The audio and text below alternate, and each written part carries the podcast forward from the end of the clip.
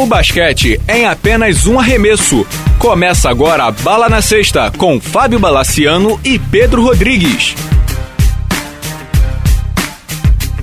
Amigos do Bala na Sexta, tudo bem? Começando mais um podcast, um podcast em ritmo de Copa do Mundo. Copa do Mundo de basquete que vem aí, começando em 30 de agosto para a seleção brasileira. E os amistosos começaram. Não é isso, Pedro Rodrigues? Tudo bem? Tudo bom, Bala? Como estão as coisas? Tudo tranquilo, tudo tranquilo. Antes de falar sobre o desafio que o Brasil jogou contra a Argentina e Angola aqui no Rio de Janeiro, vamos começar do começo. Antes de falar da seleção do Manhã, vamos falar da seleção do José Neto. Grande sul-americano. Vamos ver se eu escrevi o texto direitinho, se estamos bem aqui. Bom, o Brasil começou a disputar na sexta-feira passada o Campeonato Sul-Americano, que dá direito a três vagas no Pan-Americano. Isso aí. Então a FIBA está fazendo para cada conferência, teve na América do Sul. Basicamente, existem dois bichos papões, é o Brasil e a Argentina. Isso tudo indo com o time B e talvez a equipe da casa, que era a Venezuela. Que estava com o Greves Vasquez, né, o armador do Toronto. Ah, mas tudo bem, beleza. Bom, Bala, passamos pelo Paraguai, passamos pelo Equador e chegamos na Argentina. E aí, novamente em erros na defesa, erros no fim do jogo, de, demos mole, perdemos para a Argentina. Vamos para o jogo seguinte, contra a Venezuela. Um jogo, não digo tranquilo para o Brasil, mas que o Brasil tinha nas mãos. E aí, no final, o Brasil novamente dá mole, uma jogada é armada para o Raulzinho, e aí ele comete um erro e a internet ficou maluca. É. A internet ficou louca e, e todos fomos bombardeados e escolheram Raulzinho para Cristo. Fomos para uma disputa de terceiro lugar com o Uruguai, valendo a vaga. Passamos, passamos é, problemas, mas passamos. É, só lembrando que nesse jogo com o Uruguai. Faltando dois minutos, estava 61 a 61, né? Ou seja, o Brasil tinha uma vantagem de 10 pontos, se não me engano, no começo do quarto período, e aí deu aquela cochilada básica. Aquela, o Brasil deu tipo Espanha, né? Daquela siestazinha, isso. só que faz isso durante o jogo, né? Uhum. Aí deu uma cochilada ali, mais ou menos 25 minutos e tal. Quando foi ver, tava 61 a 61, faltando dois minutos, né? Aí eu me lembro que eu tava vendo o jogo, eu falei assim, a gente falou, né, pelo, pelo uhum. WhatsApp, né? Eu falei assim, cara, de novo, não é possível, né? É. É, Mas conseguiu a vaga, no final das contas conseguiu a vaga. Né? Conseguiu as vagas, as duras penas. Eu vou roubar uma, uma palavra que você colocou no blog que eu achei perfeito. O nível do basquete foi paupérrimo. Foi. Foi paupérrimo. São jogos assim de placares baixíssimos, erros básicos e é impressionante. O Brasil tem o controle do jogo e parece que ele não consegue dar aquele passo à frente. Não consegue matar a partida. É, o, o que me impressionou bastante nesse sul-americano, assim, eu vi com atenção os três, os três jogos que realmente valiam, né? Eu confesso para você que eu, primeiro que assim, Brasil e Equador era duas horas da tarde, qualquer pessoa que trabalha não com isso não tem condição de ver. Brasil e Paraguai, eu te falei que eu não tive, eu vi o primeiro tempo, não tive estômago para ver o segundo, mas os três últimos eu vi com boa atenção. É, o que me chamou a atenção foi que nesses jogos o Brasil cometeu os mesmos erros que comete há 10 anos, ou seja, pouquíssima variação ofensiva. Eu nunca vi um ataque tão estático do Brasil como nesse sul-americano. Me deixou bem chocado como o ataque ficava parado e, e esperando algum tipo de ação de quem estava com a bola. Isso me deixou muito chocado. Segundo, a insistência em tiros de três para furar defesas por zona. Isso, de verdade, é um problema, eu diria que é quase uma endêmico ao basquete brasileiro. Porque, assim, eu tenho 30 anos e eu, que eu me lembre, desde que eu comecei a acompanhar, todo time que marca zona contra o Brasil, marca por zona contra o Brasil, seleções brasileiras chutam, chutam de fora. E, não, é, e, e não são só os arremessadores, né? Porque vira e é, mexe. Todo mundo. Vira e mexe, todo o Olivinha mundo. tá lá arremessando de fora, todo mundo tá atirando de três. Né? É, todo mundo que fica livre, né? É. Ou seja, é todo mundo que joga. Com todo respeito da palavra, é irritante pra cacete. Porque não é a única maneira que você tem de, de atacar a zona, como a Argentina cansa de mostrar quando coloca o Luiz Escola na linha do lance livre, ou quando faz high load de um pivô pro outro, ou quando coloca um armador para mesmo contra a zona, tentar furar a defesa por zona com drible e depois um passe. O que é irritante do, do, tiro de três é que é algo completamente aleatório. Chutar de três contra a zona não é um problema, desde que aquilo ali seja trabalhado, equilibrado, com três ou quatro passes, com o tal do extra pass que o San Antonio ensina também. O problema é que é, é aleatório. E a defesa do Brasil foi muito mal muito mal e com jogadores bons de defesa. Augusto Lima, Rafael, Hetzheimer, Então, assim, falha de rotação, falha na defesa do mano a mano. E a turma da internet, que eu vi tanto, até defendi o Raulzinho por isso, escolheu o Raulzinho, como você falou bem, para Cristo, né? Uhum. É, o que eu acho completamente injusto. É, ele tava em quadra, ele tava tentando, e se ele tivesse mal, muito mal, que ele fosse sacado. O lance contra a Venezuela era uma jogada armada pro Jefferson, de quem a gente vai falar daqui a pouquinho, em que ele não conseguiu passar a bola, ele tinha que decidir, acabou não conseguindo. Contra a Argentina, ele tentou e errou faz parte do jogo. Agora, o fato é, o Brasil, com o elenco que tinha, não tinha que levar jogos pra, com a Argentina, Venezuela e Uruguai para a última bola. É, esse, os jogos tinham que ser decididos antes. Com todo respeito ao José Neto, algumas escolhas no final, no último quarto, eram estranhíssimas. De, de escalação, né? Foi, eram, eram muito. Eram umas formações estranhíssimas, assim eram ruins, eram ruins mesmo.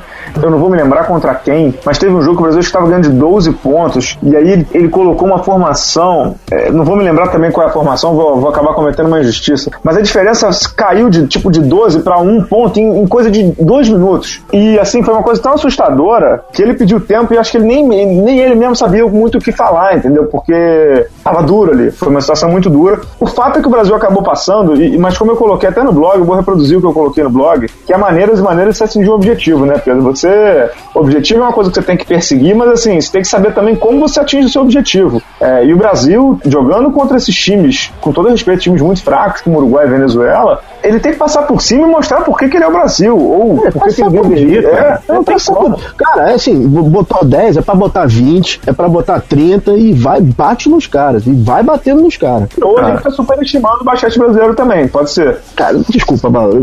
Não, cara, eu, eu, eu, eu, eu não acredito que nós somos melhores que a Venezuela. Pode ter fator é, campo, entendeu? Você pode estar nervoso porque você perdeu o jogo anterior, tudo bem. Agora, pô, é brincadeira, cara. É, é pra meter ruim. 10, é pra meter 20, entendeu? É, é, eu sei que é complicado, cansa uma hora, de vez em quando tem uma formação que, que não encaixa, tudo bem, dá para entender a gente conseguia fazer, esticar um pouquinho, aí tomava pressão. Esticar, pô, cara, não dá, pô. Você tem que se tornar um jogo fácil, cara. A sensação que eu tinha é que a seleção brasileira, que foi o sul-americano, não estava conseguindo ler o jogo com, com tranquilidade. Enfim, é um problema do basquete brasileiro, eles conseguiram o objetivo, e o Manhano desse grupo que foi o sul-americano pensou, como eu antecipei no Facebook do Bala na Sexta e no Twitter também, pensou Rafael Luz, que para mim foi disparadamente o melhor jogador dessa seleção. Excelente, excelente. Rafael Hetzheimer, que é um pivô que, que o não confia muito, mas que grande não... interrogação. Mas grande eu... interrogação, porque não vive uma grande fase desde o pré-olímpico de 2011, ele passou por uma operação de joelho que até tirou ele da Olimpíada de 2012 e não tá numa boa fase mesmo, tanto que foi pro Real Madrid em 2012, não jogou bem, foi pro Málaga esse ano e acabou não renovando, se ele tivesse bem, certamente o Málaga tentaria mantê-lo, a Europa tentaria mantê-lo mesmo assim, eu acho que vale a pena apostar. Eu acho ele excelente. Eu gosto também, eu gosto muito dele. Excelente jogador. É, eu gosto muito também. Raulzinho, a quem eu não, apesar de gostar muito do jogo dele, não convocaria. E o Cristiano Felício, que eu também não convocaria.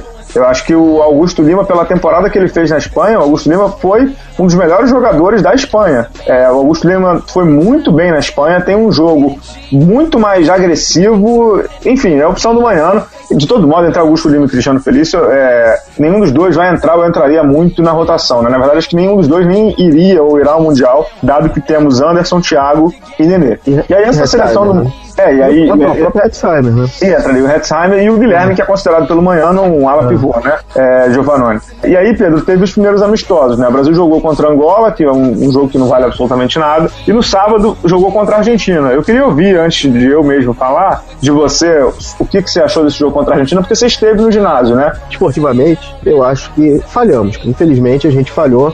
Acho que a tônica do, do, do jogo foi dada pelo Marcelinho Huertas quando ele pegou o microfone, agradeceu a presença de todos, se não me engano, tinha 8.500 pessoas no Maracanãzinho, uhum. no horário inglório, mas tudo bem. 10 da manhã, né?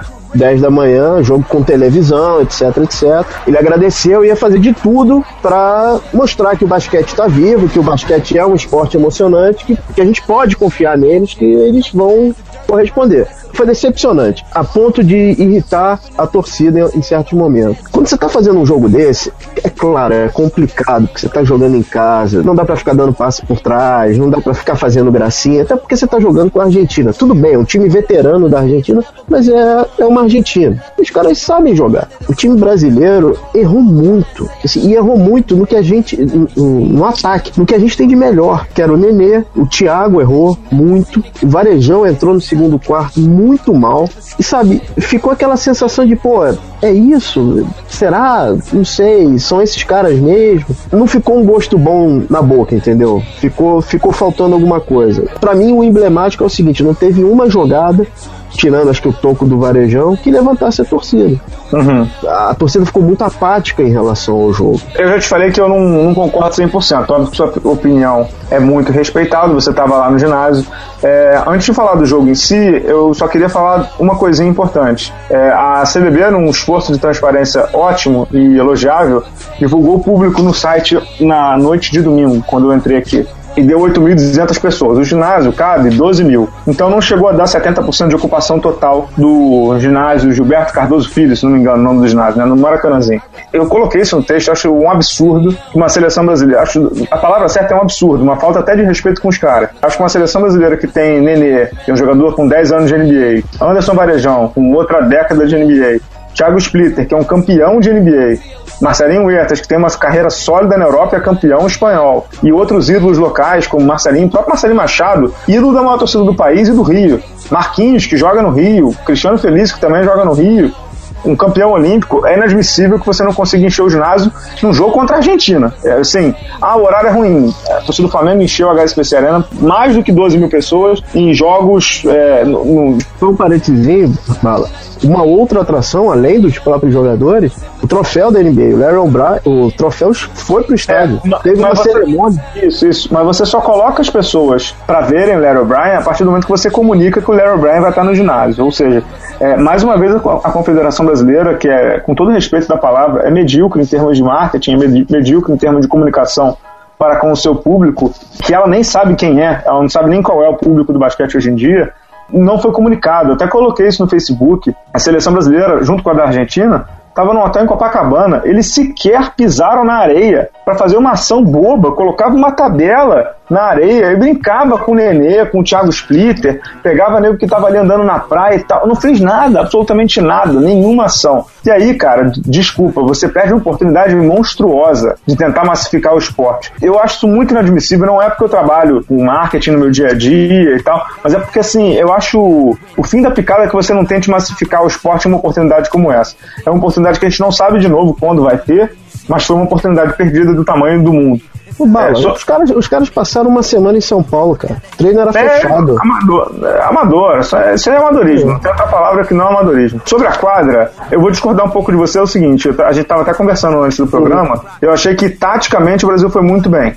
Ou seja, aquilo que todo mundo pede há anos é municial pivô do Brasil. Pô, dá a bola no Thiago, dá a bola no Anderson, joga a bola no Nenê, não sei o quê. Isso os caras fizeram. Marcelinho encontrou, o Ertas encontrou ele, o, o, o Alex encontrou os caras, não sei o quê a parte tática foi muito boa, a parte execução foi muito ruim. A tomada de decisão dos jogadores foi muito lenta. O que eu acho que também pode ser que eles estão com duas semanas de treinamento, é pouquinho tempo e tal. E além de tudo, os nossos jogadores exteriores, isso foi detectado pelo próprio Manhano também, não jogaram bem. Eles tiveram aproveitamento de abaixo de 30%, 27%, e 3 em 18 de bola de fora. Isso numa competição internacional, onde sabidamente as pessoas vão marcar o Brasil em bolas de fora, em, em bolas do garrafão, a bola de fora vai ter que funcionar, senão os caras vão continuar fechando o garrafão do Brasil, como o Julio Lamas técnico da Argentina tentou, só que o problema é que o Julio Lamas estava tentando isso com o Léo Gutierrez, que é um nanico marcando o Nenê, né? Então, é óbvio que pro Julio Lamas, que é um excepcional treinador, a dificuldade de se armar isso era muito, muito grande, né?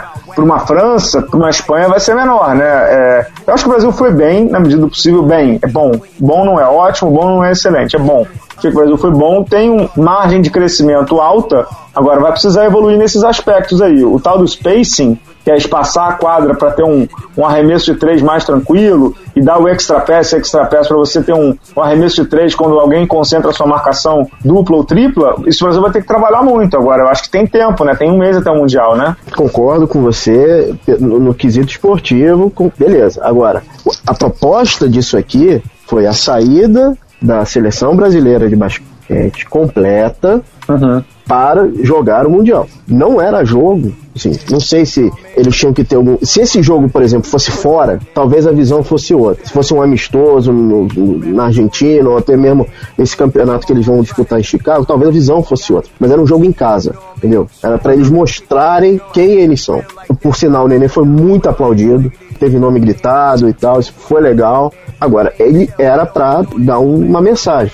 Nós somos os melhores do Brasil essa mensagem não passou, entendeu? A ponto assim, no último quarto, me desculpe, aquelas técnicas ali foram meio marotas, entendeu? Ah, não, mais ou menos. O Luciano tava, o Luciano tava reclamando muito, cara. Não sei, sei lá, cara.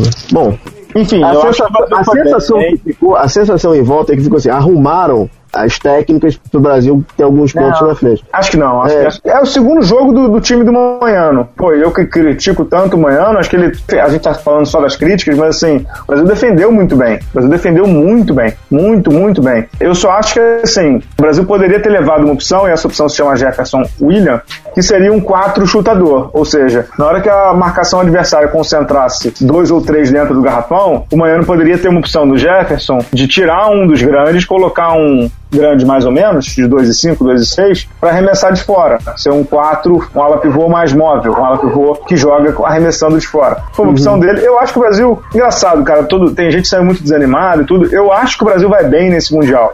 Acho que o Brasil vai bem nessa Copa do Mundo. Não sei até onde vai, não sei até quando vai.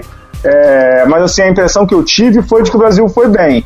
Agora, ir bem no amistoso significa que você tem que crescer até a Copa do Mundo. E aí vamos ver de novo a tal da evolução do Brasil até a Copa, né, Pedro? Eu não sei se eu tô. Acho que eu nunca fui tão otimista, né? Eu nunca vi você, tô, tô até assustado, cara.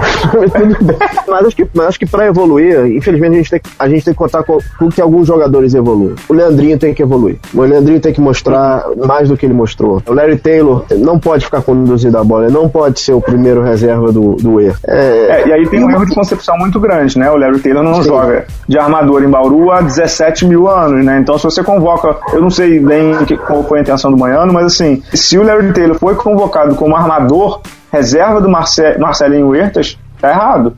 Tá errado porque ele não é armador há muito tempo. E não tem o que o Manhano precisa de um armador, que é alguém que coloque o seu time organizado em quadro. Então, se essa foi a intenção, aí é um grande erro. É, é e e acho que fechando a, a, lista dos jogadores que são realmente fator X é o Marcelinho Machado, né? Tá, não, acho que o Marcelinho Machado, ele não é fator porque ele não é fator em nível mundial. Amanhã, ontem, no jogo contra a Argentina no sábado, ele tinha que dar tempo de quadra para todo mundo, era um amistoso era o segundo jogo, ele precisava ver todo mundo. Eu acho super natural, cara. Marcelinho Machado foi muito mal, como ele tem ido muito mal com seleção quase sempre, com raríssimas e honrosas exceções. É um batalhador e tal, mas assim, ele não é um jogador que em nível internacional ele faz diferença. O próprio Manhano sabe disso, mas vamos ver o que vai acontecer. Eu não acho que Marcelinho Machado vai ter, por exemplo, 10 minutos de quadra no Mundial. Eu não acho. Não acho que ele vai ter 10 minutos de quadra no Mundial. Antes de mudar de hemisfério, vamos, vamos falar da Argentina, né? Olha, eu acho o time da Argentina não faz feio para ninguém, cara. Assim, o time é, é, você é um time de veteranos. Uhum. Né? Você tem o Gutierrez, você tem o Herman, que rubro-negros estavam empolgadíssimos em a minha volta falando do. Né?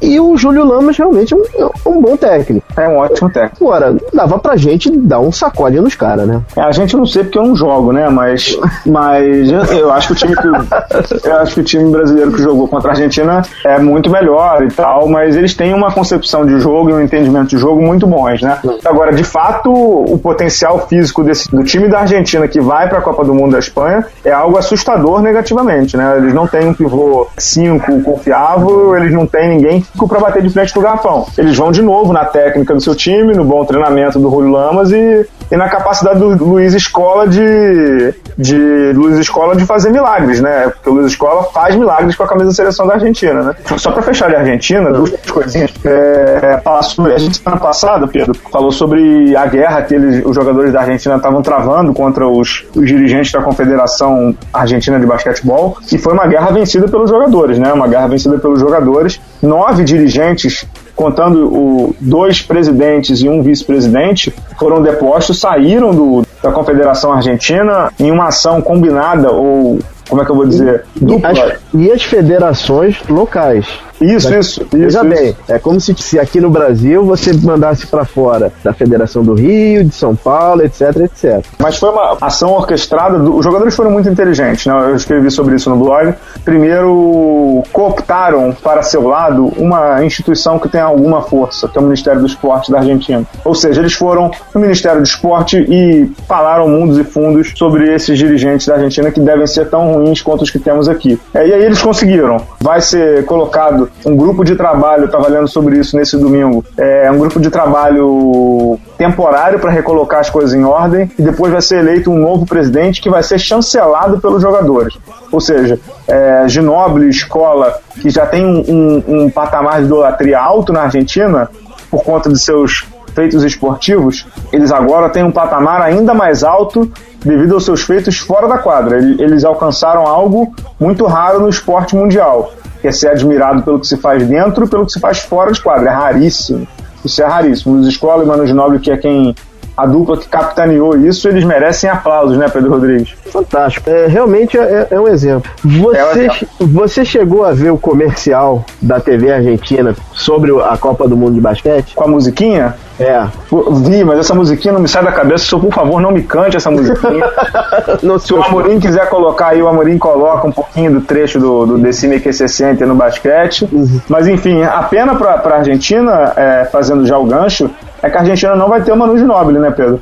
Não vai ter o Manu Ginóbili por conta de uma lesão. O, Microfratura? É, o San Antônio não liberou. E aí a gente parte para um assunto chato, né? Sobre essa questão de machucados, né? É, só para falar do, do, do Ginóbili, o Ginóbili, ele disse que tentou ao máximo jogar, ele disse que chegou a fazer exames com médicos fora do, do Spurs e não sei o que, para tentar conseguir um laudo para FIBA. Ele estava disposto até a bater de frente, mas os Spurs têm uma cláusula, os clubes da NBA, quando eles liberam o jogador, eles têm uma cláusula lá que, de liberação de atleta que é, se o jogador tem algum tipo de lesão, ele não está liberado para jogar. E ele tinha uma microfratura por estresse na perna direita, se não me engano, que o San Antonio não interessa se ele tem quatro títulos pela franquia, se seria a despedida dele. O San Antonio tem mais um ano de contrato com o Manu Ginóbili, 7 milhões de dólares é um dinheiro, e exerceu a cláusula, né, Pedro? O mesmo é, não aconteceu para ter o Ginobili inteiro na próxima temporada. O mesmo não acontecerá com o Indiana Pacers, né, Pedro? Que num lance infeliz,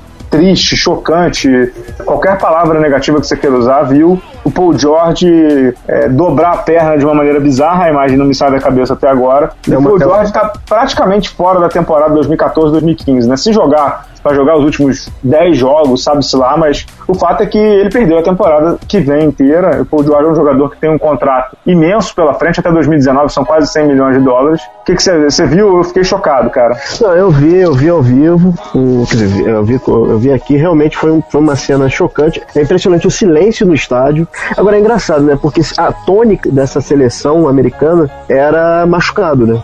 Todo mundo estava interessado como o Derrick Rose voltaria do machucado. Uhum você tá recuperando um jogador, que Derrick Rose realmente está se mostrando muito bem, uhum. e você tem um infortúnio desse com o Paul George, que realmente é uma cena chocante. Né? É, bem chocante. É, é uma cena. E eu, eu, vi que você, eu vi que você postou uma coisa no. Parece que a, a cesta tava 10 centímetros à frente. Uhum. É isso? É, tem um problema desse negócio de, de centímetros e, e, não dá para cravar muita coisa, é, mas a, a tabela tava muito perto. E eu entrevistei no blog o fisioterapeuta Fábio Marcelo Marcelo, e ele me disse que o choque que o Paul George dá na tabela, é, que, que na verdade ele trava o pé embaixo da haste. É. Isso faz com que ele agravasse a lesão, porque deu um problema na tíbia. Acho que o músculo até foi para cima, eu não sei exatamente detalhes assim, eu não sei, mas o fato é que a tabela estava muito perto, os clubes da NBA estão bem chateados com isso, e o fato é que agora o, Larry Bird disse que ah, o importante é a lesão ser completamente curado, mas a gente sabe bem como os clubes da NBA vão começar a tratar essa história, né, Pedro? Não dá para você perder um jogador desse calibre, um coletivo de seleção americana, por conta de uma distância de tabela, né? Jericho, o telefone do de Jericho Langelo deve estar tá tocando, né? Ah, deve, deve estar tá tocando bastante, bastante. E eu até comentei com um amigo sobre a questão do Derrick Rose. Para mim, é uma temeridade colocar o Derrick Rose nessa seleção americana. E te digo porque eu adoro ver o Derrick Rose jogando, eu acho ele um máximo, acho ele um puta jogador. Eu tenho uma coisinha que tem que ser vista. Um, é, para você jogar nessa, seleção americana, você passar no tryout lá do Coach K, são dois treinos por dia. E depois no Mundial é um jogo por dia para alguém que está vindo de lesão no joelho, isso pode ser uma carga excessiva. É a primeira vez que o Derek Rose está jogando. Ele deu uma cravada linda e tal. É, eu sei que ele deve estar tá sendo muito monitorado pelo pessoal do Chicago, até porque o Thibodeau está lá, mas eu acho muito risco. Eu acho muito risco mesmo ter, ter, um, ter ele lá. É, agora, não chega a ser infame. Vendo o Derrick Rose jogando, vendo as contratações, eu acho que o Toro do Chicago tá com um sorriso um pouquinho como dizer, abrangente nesse começo de temporada, né? Tudo bem, perdeu o LeBron. O Cleveland é uma incógnita. É, uhum. O Pacers perdeu o Paul George. Você acha que o Bulls sai como, como bicho papão? Não, acho que ainda não. Acho que ainda não, porque provavelmente nos próximos dias a gente vai ver o Kevin Love rumando para o leste. Acho que o leste ainda está muito difícil de prever qualquer coisa. Acho que ainda não dá para cravar muita coisa do leste, não. Eu, inclusive, coloco o Chicago como um dos favoritos, mas é um, é um papo para outro dia, né, Pedro Rodrigues? Bom, a gente deseja realmente melhoras ao Paul George. Paul George, com certeza, com certeza. Tanto, tanto para ele quanto para o grande Vlad Divac. É, coisa impressionante, né, Pedro? Você tava me contando antes do programa, né? É, pivô sérvio que jogou na grande seleção da Iugoslávia, que tinha Divac, tinha Drazen eh, Petrovic, tinha Vrankovic, Dino Raja, e sofreu ontem, né, no sábado, é, dia 2 de agosto, sofreu uma cirurgia no estômago. É, de emergência, né? De emergência. Ele foi conhecido, ele jogou muito tempo no Lakers, depois ele foi responsável pela troca. Ele foi um dos jogadores trocados com Charlotte que deu pro Lakers o Kobe Bryant, né? E é um cara super legal. Você vê os documentários dele, ele, ele espero que ele melhore logo. Né? É, ele foi operado de urgência no estômago. Tomara, tomara que ele melhore mesmo. A gente fica na torcida pela recuperação do Paul George, recuperação do, do Ginobili também, porque ele tem uma lesão recuperação do Divac. Que todo mundo se recupere bem que tá lesionado, né, Pedro Rodrigues? Nós estamos. É o, é o podcast Paz e Amor, né? Não, eu tô até assustado contigo hoje, cara.